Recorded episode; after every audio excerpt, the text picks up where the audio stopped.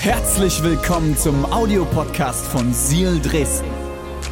Wenn du Fragen hast oder den Podcast finanziell unterstützen möchtest, dann findest du uns auf sealchurch.de.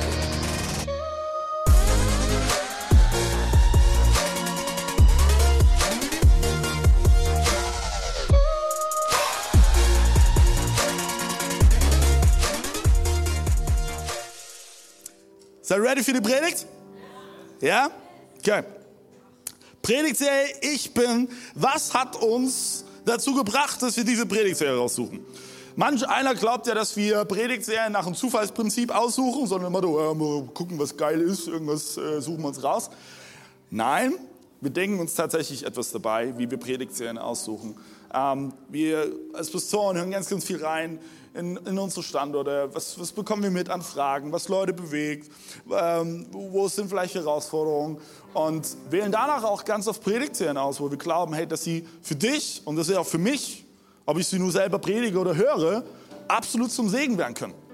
Und deswegen haben wir uns entschieden, wir wollen die Predigtserie starten, ich bin, weil ähm, die nächsten drei Wochen werden wir uns damit beschäftigen, wer ist Gott?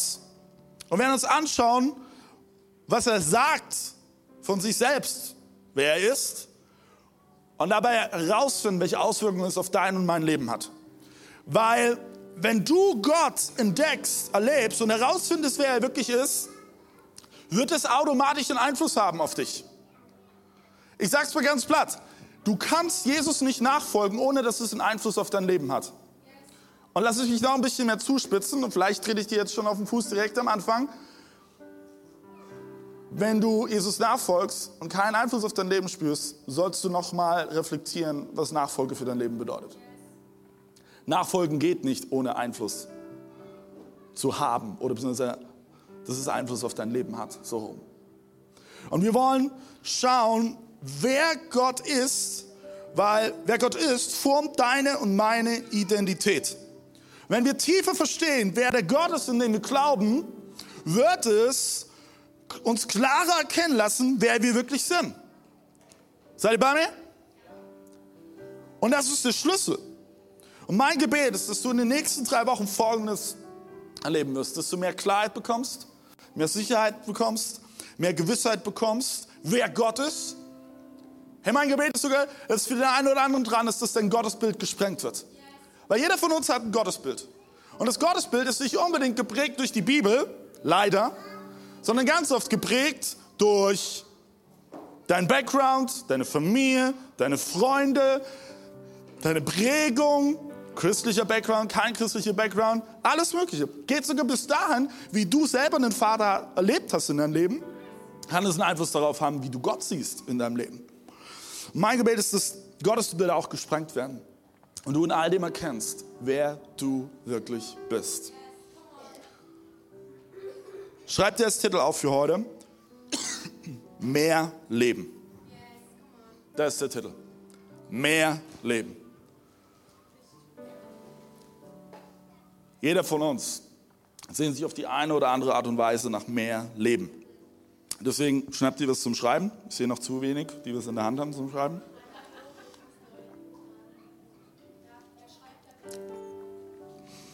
Schreibt dir das auf. Und ich will reinstarten mit einer lustigen Alltagssituation, die du vielleicht auch schon erlebt hast. Vielleicht an der Uni, vielleicht in der Schule, vielleicht auf dem Arbeitsplatz, vielleicht auch einfach nur auf der Straße draußen. Und zwar folgendes. Du gehst und dann siehst du jemanden, eine Person, vielleicht kennst du sie, vielleicht auch nicht. Die Person winkt dir zu. Und du denkst so, oh, der meint mich. Der meint mich. Und du winkst, du winkst auch zurück. Und dann ist die folgendes, du, gehst auf die Person zu und je näher du kommst, stellst du fest, okay, irgendwas stimmt hier nicht. Ja, die Person hat mich wirklich gemeint. Und je näher du kommst, merkst du, oh, ich war gar nicht gemeint, sondern jemand anderes. Schon mal erlebt? Schon mal erlebt?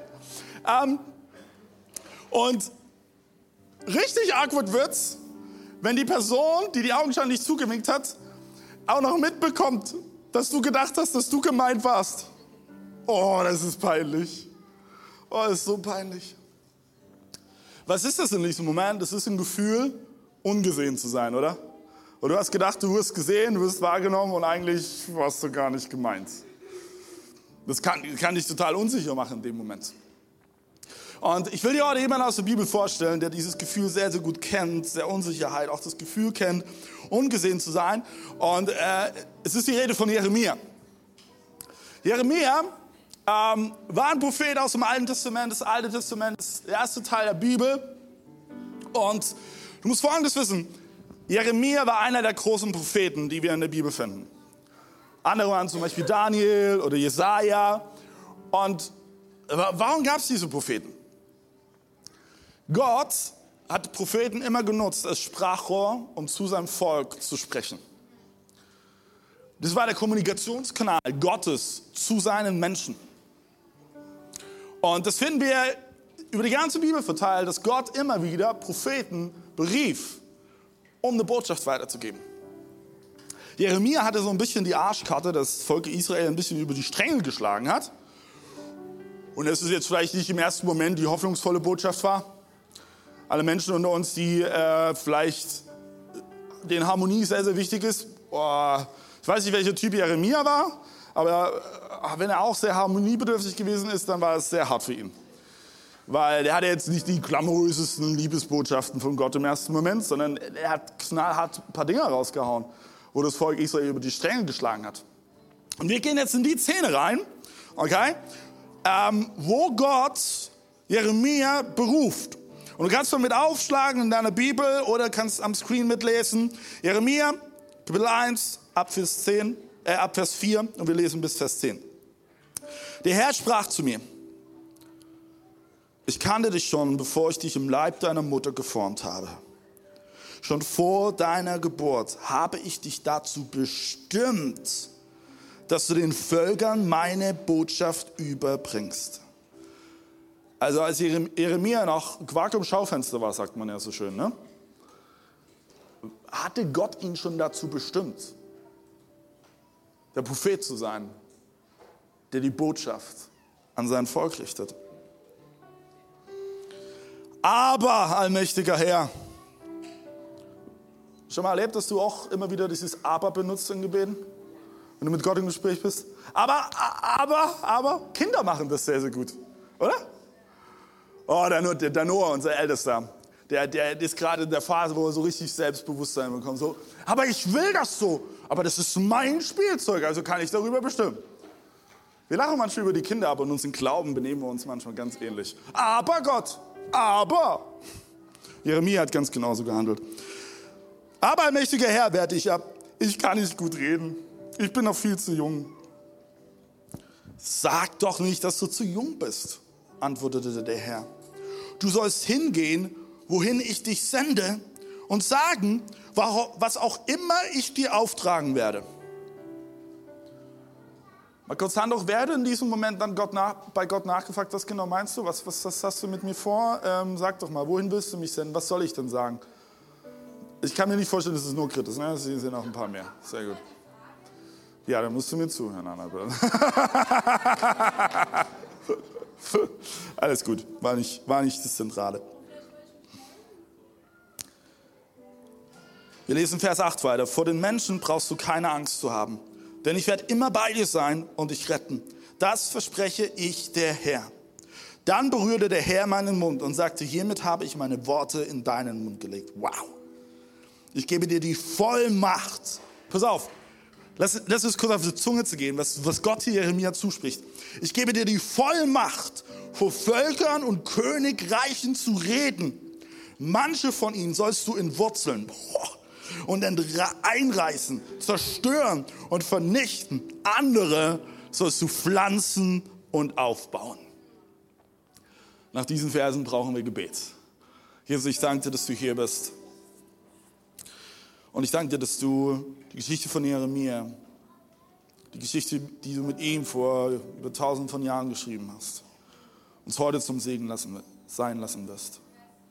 Und ich, Jesus, ich bete, dass du jetzt eine Atmosphäre schaffst, wo Mut steigt. Dieses Gefühl, du wirst heute Momente haben in der Predigt, der wird Gott sich ermutigen, einen Schritt zu gehen und es wird Mut brauchen von deiner Seite, diesen Schritt zu gehen. Und Gott sagt dir jetzt schon in der ersten Minute, hab keine Angst. Jesus, ich bete, dass Mut jetzt mit jeder Minute steigt in jedem einzelnen Herzen. Jesus, wir wollen nicht so bleiben, wie wir sind, sondern wir wollen, dass du uns mehr und mehr veränderst dass du Einfluss haben darfst auf unser Leben. Und das spreche ich aus, dass jeder Einzelne heute verändert nach Hause geht. In Jesu Namen. Amen. Muchas gracias, Julius. Come on. Love it. Okay. Ich gehe nochmal zurück zu dieser Alltagssituation wo dir jemand augenscheinlich zuwinkt und dann bist du da nicht gemeint. Ich glaube, jeder von uns kennt das Gefühl, irgendwie ungesehen zu sein, oder? Seid ihr bei mir?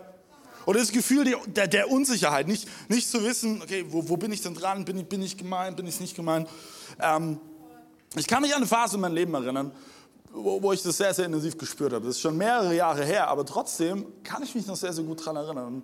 Und das äh, bedeutet wohl, dass es äh, krass einschneidendes Erlebnis war ich, ich, kann mich gut erinnern, ich war in der vierten Klasse und inmitten der vierten Klasse sind wir als Familie umgezogen und ich habe die Schule gewechselt.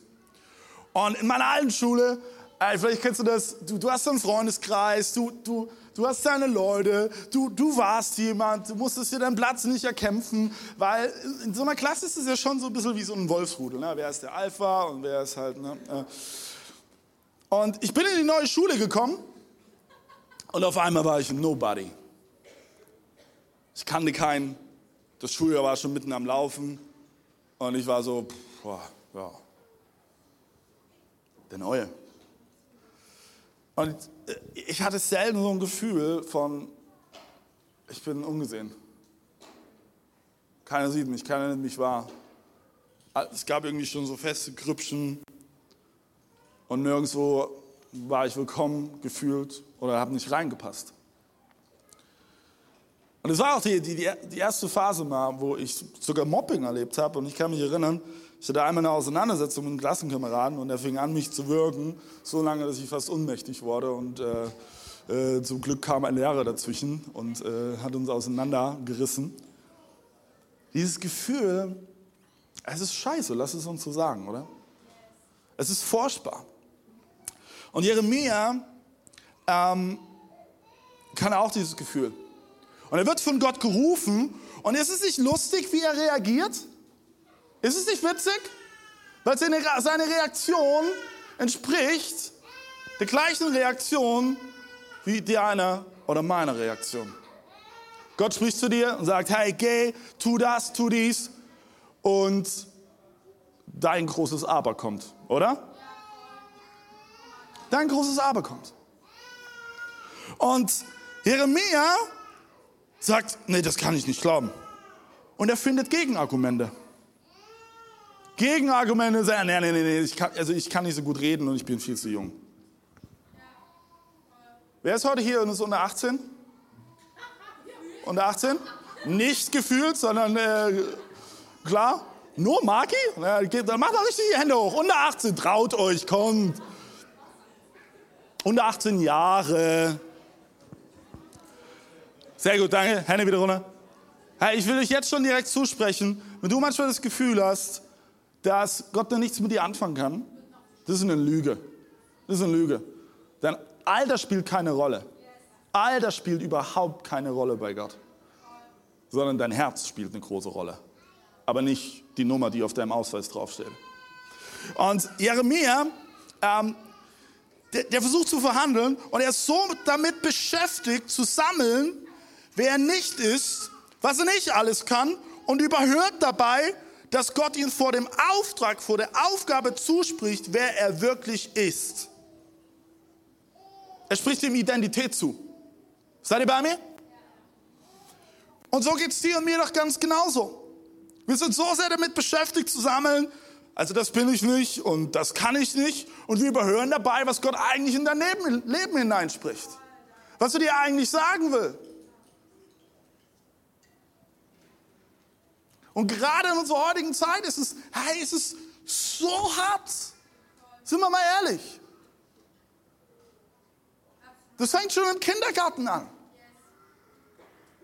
Ich merke, die Kämpfe, die ich mit zehn Jahren hatte, hat, hat teilweise der Noah, der jetzt sechs ist. Wer bin ich? An so vielen Stellen wird dir vorgehalten, was du nicht kannst, was du nicht hinkriegst, wer du nicht bist. Ich liebe es, dass wir als Kirche eine Gegenkultur pflanzen. Nämlich, wo wir den Leuten nicht vor Augen halten, was sie nicht können und wer sie nicht sind, sondern wo wir ihnen sagen, wer sie sind und eine Kultur pflanzen der Ermutigung und ihnen zusprechen, dass so viel Gutes in ihnen ist und dass so viel Potenzial in ihnen schlummert. Ist es nicht so? Jetzt komm mal. Gott spricht Jeremia zu, ich kannte dich schon, bevor ich dich im Leid deiner Mutter geformt habe. Ich will heute zwei Punkte mitgeben, die dir helfen sollen, zu erkennen, wer Gott ist und dann dadurch herauszufinden, wer du bist. Erster Punkt, Gott kennt dich. Gott kennt dich. Den Vers, den ich gerade vorgelesen habe, Vers 5, heißt in einer anderen Übersetzung, finde ich sehr, sehr schön. Bevor ich dich im Leib deiner Mutter entstehen ließ, hatte ich schon meinen Plan mit dir. Oh, das ist gut. Wer liebt Pläne? Wer findet Pläne furchtbar?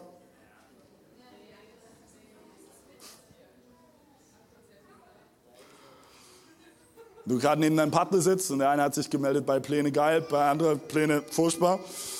Oh, das wird lustig. Ähm, ich persönlich, ich bin ehrlich, ich liebe Pläne.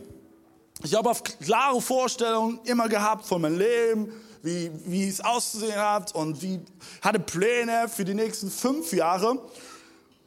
Heute kann ich sagen, ich habe meinen Frieden damit gemacht, dass ich planen darf, aber auch ganz schnell Pläne loslassen muss. Ich bin ehrlich, meine Kinder haben mich das sehr, sehr stark trainiert. Du bist gerade voll in deinem Plan drin des Tages und auf einmal klingelt dein Handy.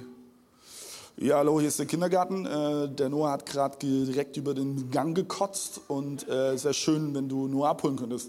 Klar, doch kein Problem. ja, das sind so Alltagssituationen. Das ist normal. Und, und ich, ich bin dankbar, dass ich das tatsächlich dadurch gelernt habe. Pläne werden durchkreuzt. Aber oft habe ich versucht, krampfhaft an meinen Plänen festzuhalten und in diesem Moment habe ich folgende Beobachtung gemacht. Und vielleicht geht es dir genauso. Ich habe in den Momenten meine Gedanken und Gegenargumente mehr in den Fokus genommen, als die Wahrheiten Gottes für mein Leben. In dem Moment, wo Pläne gescheitert sind, ist Folgendes passiert. Da habe ich mir in den Fokus genommen, wozu ich meiner Meinung nach nicht fähig bin und was ich nicht hinkriege, anstatt in Fokus zu nehmen, wer Gott ist und was er in mich hineingelegt hat. Hast du dich schon mal die, vielleicht das folgendermaßen betrachtet, wenn ein Plan nicht funktioniert, liegt es vielleicht nicht daran, dass du nicht befähigt bist oder dass du es nicht hinkriegst, sondern dass es einfach nicht die richtige Zeit war. Und dass der Plan vielleicht voll gut war, aber dass es jetzt gar nicht dran ist. In den Vers, den wir gerade gelesen haben, sagt Gott, ich kannte dich schon, bevor du im Leib deiner Mutter warst. Dieses kleine Wörtchen kennen, was wir hier sehen, heißt im Originaltext, also in Hebräisch, Yada. Und das liebe ich, diese Momente, wenn man einfach mal ein bisschen tiefer schaut und auch in den Ortext reinschaut. Ja, da heißt nicht nur kennen, sondern die hebräische Sprache ist viel größer und viel, viel breiter, sondern es heißt auch sehen und verstehen. Das heißt, was Gott Jeremia in diesem Moment sagt und was er dir mehrere tausend Jahre heute an diesem Sonntag sagt, ist nicht nur, hey, ich kenne dich, sondern Gott sagt zu dir, ich sehe dich, ich verstehe dich. Hast du das Gefühl, dass dich keiner versteht? Hey, lass mich dir heute sagen, Gott versteht dich. Und ja, vielleicht verstehen dich manche Leute nicht. Na und, aber Gott versteht dich. Und Gott sagt, hey, ich sehe dich. Ich sehe dich. Ich sehe dich wirklich, wer du bist. Ich sehe, was du wirklich brauchst. Ich sehe, was dich wirklich bewegt. Wie gut ist es, dass du und ich an den Gott glauben dürfen, der uns sieht. Jeden einzelnen von uns. Und wenn du das einfach mal vor Augen machst, zeigt es die Größe Gottes, oder? Also ich bin schon überfordert mit meinen drei Kindern. Aber bin zum Glück auch nicht Gott. Gott sieht dich. Gott sieht dich in dem Tal, wo du vielleicht gerade durchgehst, aber er sieht dich auch auf dem Gipfel, wo du voller Stolz in die Ferne schaust und wow, Gott sieht dich. Und Gott versteht dich. Er versteht deine Kämpfe. Er versteht deine Sorgen. Er versteht deine Ängste. Mal dahingestellt, ob die Angst gerechtfertigt ist oder nicht. Gott versteht deine Angst. Gott versteht dich. Ich lade dich ein heute, dass du dir bewusst machst, dass du an einen Gott glaubst, der dich kennt, der dich sieht und der dich versteht. Wenn ich zu Gott komme mit all meinen Ängsten, dann macht das, macht das ihn nicht auch ängstlich. Nee, nee, nee, nee. Sondern er wird dir in deiner Angst begegnen. Denn Gott bleibt derselbe, derjenige, der mich kennt. Schreib dir folgenden Satz auf. Gott ist derjenige, der mit mir, der mit, mit, mit mir, Gott ist nicht derjenige, so rum, sorry, der mit mir ängstlich wird. Ich bin derjenige, der durch ihn mutig wird. Ist es nicht gut? Und ich glaube tatsächlich, deswegen habe ich das auch am Anfang der Predigt gebetet, dass wir in eine Season reingehen. Nicht so wie als Church, nicht so wie als Ziel Dresden, sondern als Christen, wo es Mut braucht. Warum braucht es Mut? Weil dieser Raum voll ist mit so viel Begabung, so viel Potenzial. Und ich glaube, der Feind ist am meisten daran interessiert, dass dieses Potenzial nicht zum Vorschein kommt. Dass es sich nicht entfaltet. Dass du nicht dein Licht strahlen lässt. Dass du nicht das Salz bist, was die Würze reinbringt. Deswegen will ich dir heute Mut zu sprechen. Klare Schritte zu gehen. Mutige Schritte zu gehen. Sich von Gott herausfordern zu lassen. Jeremia hatte seine Gegenargumente und du vielleicht auch. Und das Gute ist, dass Gott sich davon nicht abhalten lässt. Gott sagt nicht in dem Moment, okay, gut, stimmt, hast recht, Jeremia. Du bist echt ganz schön jung und reden, naja, okay, ein bisschen Wortfindungsstörung. Nein, Gott sagt, Sag doch nicht, dass du zu jung bist. Du sollst hingehen, wohin ich dich sende und sagen, was auch immer ich dir auftrage. Vers 7, Vers 8. Vor den Menschen brauchst du keine Angst zu haben, denn ich werde immer bei dir sein und dich retten. Das verspreche ich dir, der Herr. Jeremia sagt, was er nicht in sich sieht. Gott zeigt ihm, wer er, also Gott, ist. In dem Moment, wo du nicht siehst, was in dir steckt, komm zu Gott. Deswegen ist es so wichtig, dass du in den Gottesdienst kommst, dass du in der Church bist, dass du in einer Kleingruppe bist, so wie der Wilhelm erzählt hat. Und er hat auch gestruggelt. Er hat aber am Ende festgestellt, wow, das ist das Allerbeste, was ihm geschehen konnte. Einfach gut. Sei da, denn du brauchst das. Nicht um mir einen Gefallen zu tun als Pastor, bitte nicht. Du brauchst es. Es ist wichtig für dich weil es wird dich verändern. Es wird dir zum Segen sein.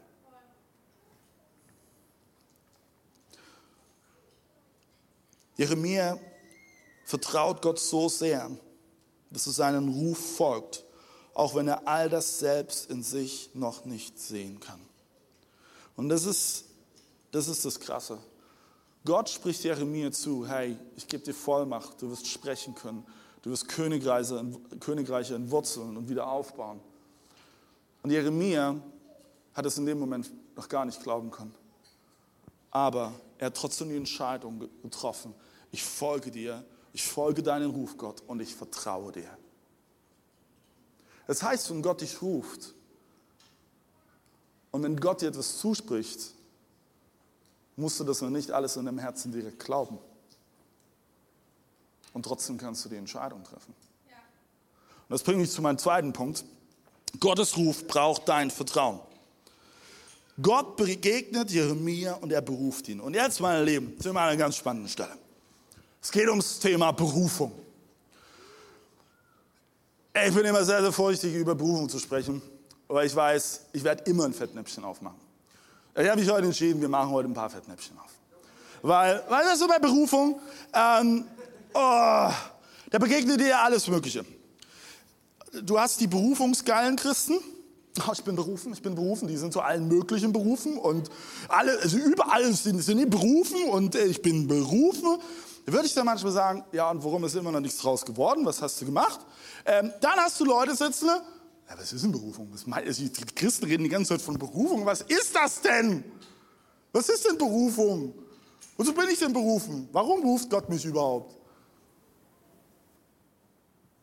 Und dann hast du die Leute, die sagen, ja, Berufung, nee, nee, nee, nee, das ist furchtbar. Und vielleicht auch, weil du bescheuerte Erfahrungen gemacht hast mit dem Thema. Ich will das fast ein bisschen aufmachen und diese Spannung lösen oder vielleicht noch mehr zuspitzen. Ähm, ich glaube, eine der besten Definitionen für Berufung ist folgende.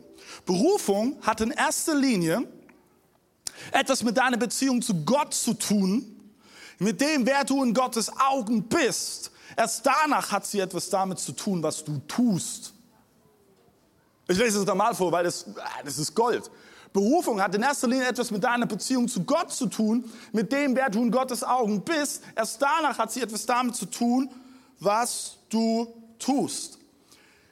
Denn wir haben kein Arbeitsverhältnis mit Gott. Also ich habe zumindest kein Arbeitsverhältnis mit Gott und ich bin Pastor. Ich habe eine vertrauensvolle Beziehungsebene mit Gott. Und er hat mich in seinen Dienst gerufen und momentan ist mein Pastorat hier in Sie Dresden, das Kapitel, keine Ahnung, wie es in 40, 50 Jahren aussieht. You never know. Muss ich auch nicht wissen. Aber Gott hat mich in seinen Dienst gerufen. Und das Fundament ist das vertrauensvolle Beziehungsebene. Deswegen ist der erste Punkt so wichtig. Du bist das allererstes und das ist das wichtigste Kind Gottes. Und vielleicht sitzt du jetzt gerade hier und boah, David, ich kann es hier überall reden wir von du bist Kind Gottes, du bist Kind Gottes. Wenn dich das gerade so trifft, glaube ich, dass Gott gerade herausfordert, dass du noch tiefer in das Thema reingehst, weil dann hast du nicht in dein Herzen verstanden, was es bedeutet, dass du Kind Gottes bist. Weil das ist, das ist die Essenz von allem. Denn erst danach hat es etwas damit zu tun, was du tust. Dein Tun ist Teil deiner Berufung, aber nicht alles. Ist das nicht krass? Aber wir begrenzen ganz oft Berufung nur auf das, was wir tun. Und ich spreche heute Morgen zu euch als jemand, der damit auch extrem herausgefordert ist. Vielleicht auch vor allem, weil ich Pastor bin. Weil wie oft schaue ich immer nur auf das, was ich tue. Und vergesse komplett dabei, dass ich als allererstes und als wichtigstes einfach nur Gottes Kind bin. Ich gehe aus so einem Sonntag raus, ich schaue darauf, okay, wie viele Leute waren da, ich schaue mir Begegnungen an, die ich mit Menschen hatte, schaue mir an, hey, haben wir Leute in kleinen Gruppen etc. Und ich nehme mich einfach mit rein. Ich bin, ich bin ehrlich, so ist es. Und ganz, ganz schnell kann es passieren, dass ich in dem Moment dann denke, oh scheiße David, du hast zu wenig gemacht, du, du musst mehr machen, du hast zu wenig gemacht, du, krieg, du kriegst es nicht hin. Und das ist genau der Moment, wo der Feind mich haben will. Und vielleicht kennst du diese Momente auch in deinem Leben. Wo er dich nämlich in diesem Hamsterrad drin haben will. Du bewegst dich die ganze Zeit. Du bewegst dich die ganze Zeit. Du hast das Gefühl, es geht ja voll vorwärts. Das Problem ist, dass sich kein Millimeter fortbewegt. Du hast Kalorien verbrannt, ja. Aber du hast nichts mit den Kalorien, verbrannten Kalorien hervorgebracht. Außer vielleicht ein paar Funde weniger. Gott ruft dich nicht in ein Hamsterrad rein, sondern er möchte, dass du tatsächlich etwas bewegst. Aber das Fundament ist, dass du begreifst, du bist sein Kind. Deine Identität steht fest. Erst dann kannst du aktiv sein. Erst dann. Lies folgenden Satz mit mir mit. Mich zu trauen bedeutet, dass meine Ängste, Sorgen, Zweifel, Unsicherheiten keine größere Kraft haben als die Wahrheiten Gottes für mich und mein Leben.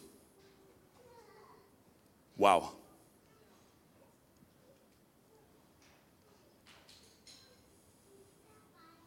Große Frage ist, was machst du jetzt damit? Was bleibt von all dem? Fakt ist eins, jeder in diesem Raum ist berufen. Denn wenn du Ja gesagt hast zu Jesus, bist du Teil der größten Family dieser Welt. Du bist Gottes Kind. Große Frage ist, bist du auch bereit für den zweiten Schritt? Oder vielleicht ist es heute dran, dass du nur den ersten Schritt begreifst, was deine Identität ist.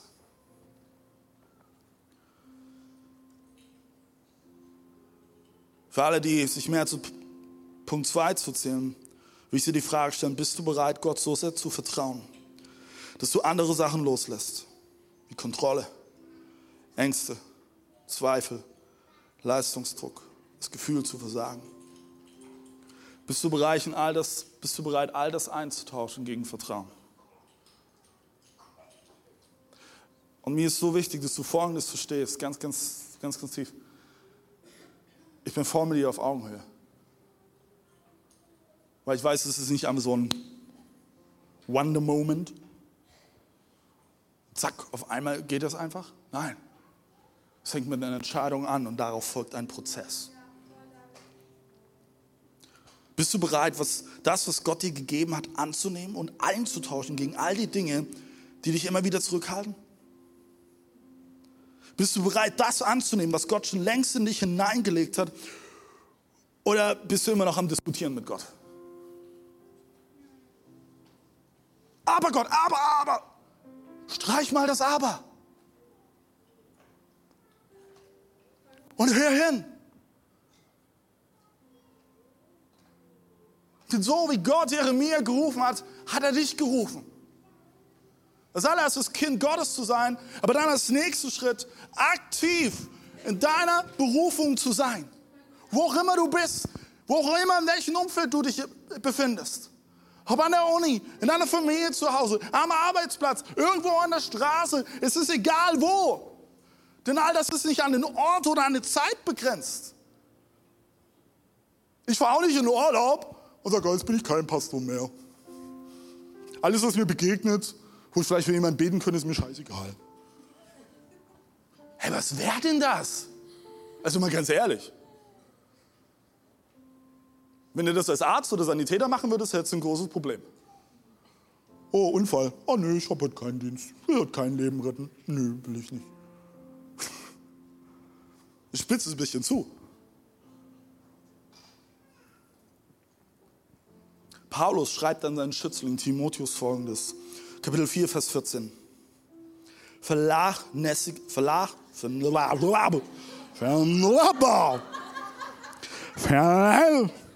vernachlässige nicht die Gabe, die Gott dir gegeben hat als die Ältesten, die aufgrund prophetischer Weissagung die Hände auflegten. Just saying, das Prophetische hat mit dem Alten Testament nicht aufgehört. Das ist noch stärker und intensiver geworden. Aber ich will dir die Frage stellen. Und antworte nicht laut. Verla von, schon wieder, ey. Vernachlässigst du. Heidewitzka. Vernachlässigst du Vielleicht gerade eben die Gabe, die Gott dir gegeben hat.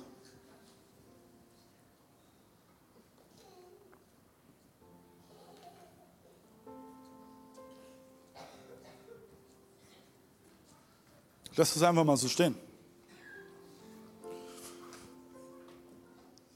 Du und ich müssen verstehen, Berufung entdeckst du nur aktiv. In Passivität wird es nicht möglich sein. Wenn du passiv bist, wird doch nichts passieren.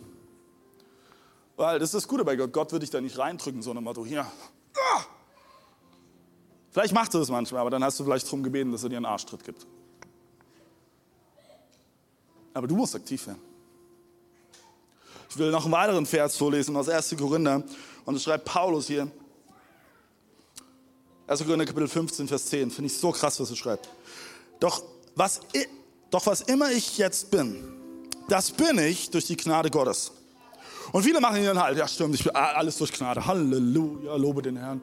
Gnade allein. Es geht ja noch weiter. Und seine Gnade blieb in mir nicht ohne Wirkung. Das ist, was ich am Anfang meine. Wenn du, wenn du Gott nachfolgst, hat es einen Einfluss auf dein Leben. Und es ist Paulus knallhart. Denn ich habe härter gearbeitet als alle anderen Apostel. Doch nicht ich habe gearbeitet, sondern Gott, der durch seine Gnade durch mich wirkte. Aber Arbeit war es trotzdem.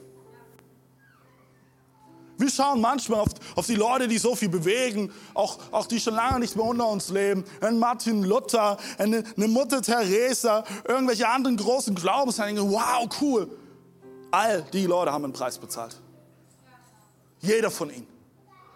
Und sie waren bereit, den Preis zu zahlen. Und das muss nicht dein selber Preis sein für dein Leben. Vielleicht sieht dein Preis anders aus. Vielleicht ist er günstiger, aber vielleicht auch teurer.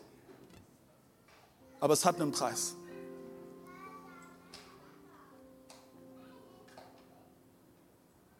Es hat einen Preis. Und ich möchte dich heute ermutigen, dass du den Mut hast, eine Entscheidung zu treffen. Und die Entscheidung ist folgende. Wenn Gott dich fragt, bist du bereit, dass du heute den Mut hast, innerlich zu sagen, ja, ich bin es, Herr. Ich bin es, Herr. Wo auch immer Gott dich hinsendet, in welches Umfeld, wo auch immer du etwas bewegen sollst, du musst ja nicht alles wissen. Jeremia wusste nicht, was er sagen sollte. Jeremia wusste nicht, wohin. Und Gott hatte seinen Plan. Gott hatte seinen Plan mit Jeremia schon bevor er überhaupt geboren wurde. Und das Gleiche gilt für dich.